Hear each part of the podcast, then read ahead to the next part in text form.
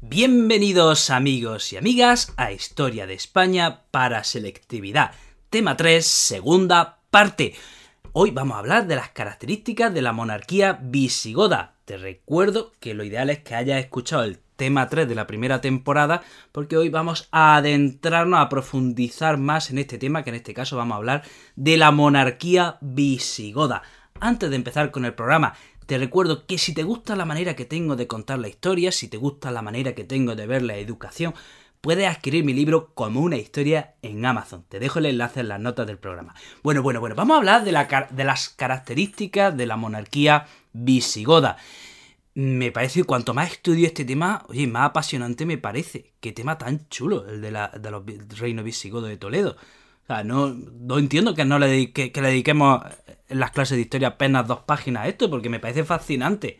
Bueno, vamos a hablar dos cosas del reino antes de, adentrarnos. Primero, en la monarquía visigoda hay dos, como dos fases. una primera fase en, que la, en, en la cual los reyes visigodos son arrianos y una segunda fase en la que los visigodos, en la que los reyes visigodos son católicos. Y segunda característica que tenemos que hablar del reino visigodo. Eh, era un reino, era una sociedad dual. Había una parte de la población que era la hispano-romana, la que, pues, pues, la que venía del Imperio Romano, que era católica, y luego estaba la élite de los godos invasores, que eran arrianos. Y, y, esto y los católicos, entre otras cosas, pagaban impuestos, los católicos romanos, y los godos no pagaban impuestos. Y, y ambos pueblos estaban divididos. ¿Vale? Estaba la élite goda por un lado y la élite hispano-romana, y, perdón, y, el pueblo hispano-romano por otro lado. ¿Vale? Entonces, vamos a ver algunos de los reyes más importantes, eh, algunos de los reyes que fueron auténticos cracks de, de, estos, de este reino, de este breve reino visigodo. Vamos a hablar de Leovigildo, que reina del año 572 al 586. Este hombre era un gran admirador del Imperio Romano, del Imperio Bizantino, y, e, e, intentó imitar en su corte las formas imperiales, las insignias imperiales. Eh, quería, pues, hacerse romano, digamos, ¿no? Por lo menos en la forma.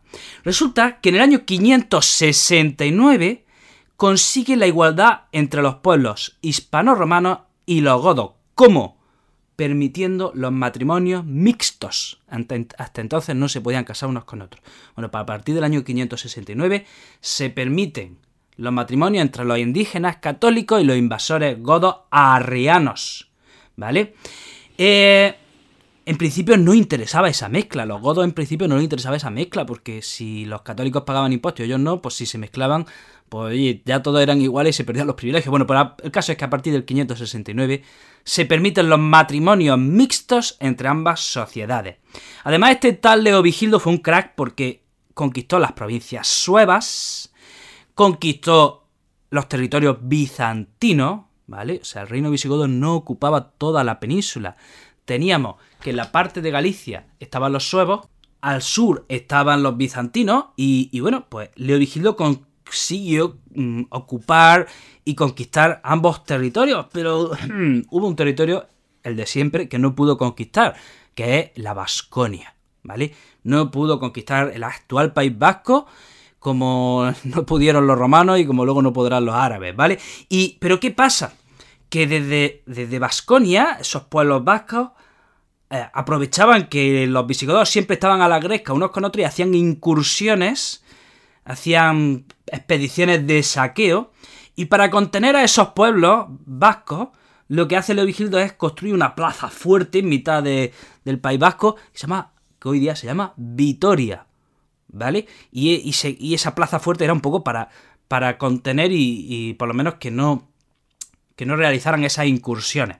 Bueno, pues a Leo Vigildo le sale un hijo un tanto tonto, tontorrón y rebelde, un tal Hermenegildo. ¿Qué pasa? Pues que este Hermenegildo era gobernador de la Bética, se convierte al catolicismo, repito, Leo Vigildo era arriano, ¿vale?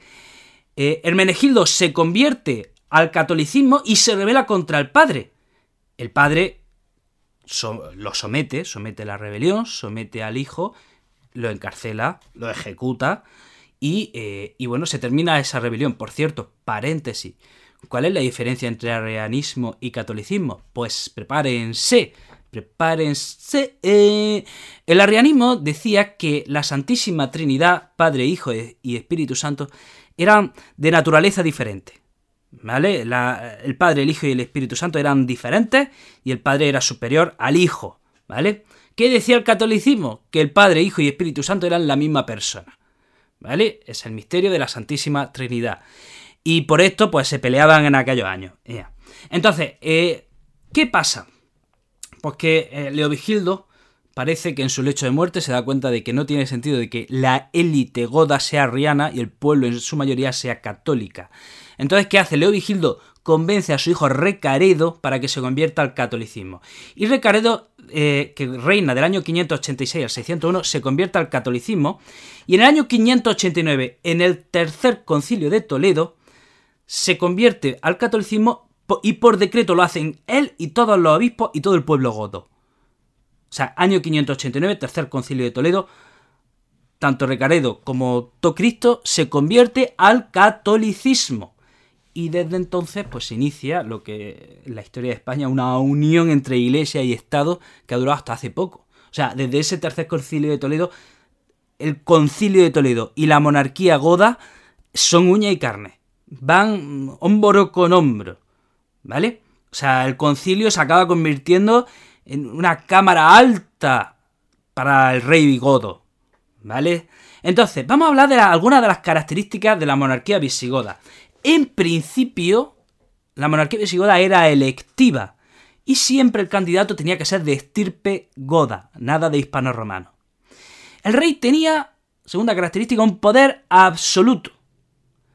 Tercera característica, su séquito se llamaba comites fideles. Toma ya.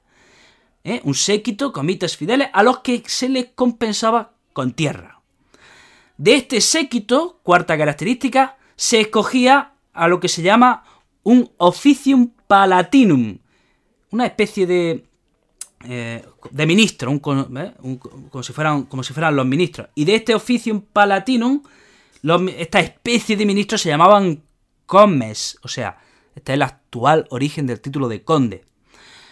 Otra institución importante, vamos ya por la sexta característica, sí, una, dos, tres, cuatro, cinco, no, por la quinta característica, es que en el siglo VI se forma un consejo asesor del rey que se llama Aula Regia. Otra característica muy importante, la sexta, los concilios de Toledo. Los concilios de Toledo son importantísimos. Repito, es una especie de cámara alta para el rey. Los concilios de Toledo se convierten eh, eh, en la otra cara de la monarquía. O sea, monarquía y concilio, el rey y los concilios iban a una. El concilio apoyaba al rey, el rey apoyaba al concilio. Y, como consecuencia, se, el concilio empieza a avivar el odio contra los paganos y aquellos que no fuesen católicos. Eh, por ejemplo, los judíos. Empieza a haber persecuciones contra los paganos y los judíos. Eh, ¿Qué más? ¿Qué más? ¿Qué más? Bueno, pues ya hemos hablado de la gran importancia de ese concilio. Y otra cosa muy importante, miren, este rey era, este, esta monarquía, quizá la característica más importante de esta monarquía es que era profundamente inestable.